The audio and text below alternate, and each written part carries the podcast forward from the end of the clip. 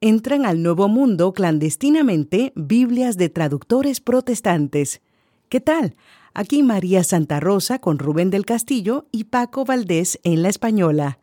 Estos son los hechos, acontecimientos sobre la Biblia. Los Hechos es presentado por vivelabiblia.com, un sitio de las Sociedades Bíblicas Unidas.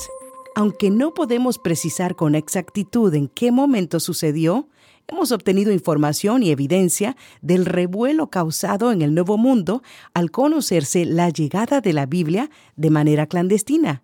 Rubén del Castillo informa. Reformadores como Francisco San Román, Constantino Ponce, Antonio del Corro, el propio Casiodoro de Reina y Cipriano de Valera habían anhelado poder llevar la Biblia en castellano a América.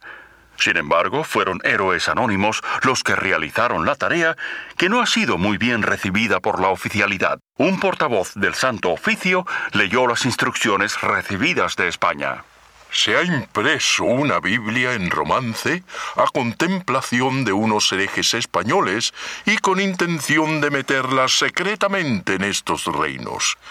Y porque sería cosa perniciosa que esta Biblia entrase en ellos, convendrá que luego que recibáis esta, deis, señores, orden de que se tenga particular cuidado en prevenir que no entre dicha Biblia y si algunas hubieren entrado y se hallaren, las mandaréis recoger todas, procediendo contra las personas que las hubiesen metido.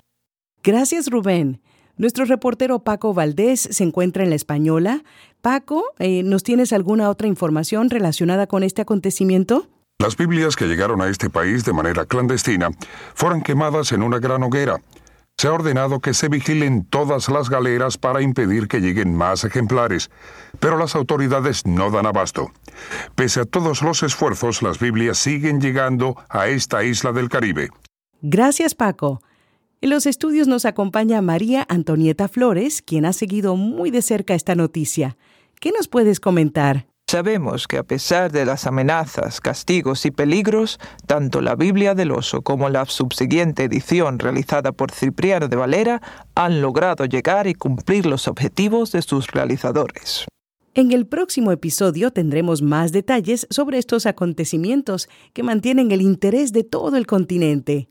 Escuchó Los Hechos, acontecimientos sobre la Biblia, una presentación de vivelabiblia.com un sitio de las Sociedades Bíblicas Unidas para ayudarte a entender mejor la palabra de Dios.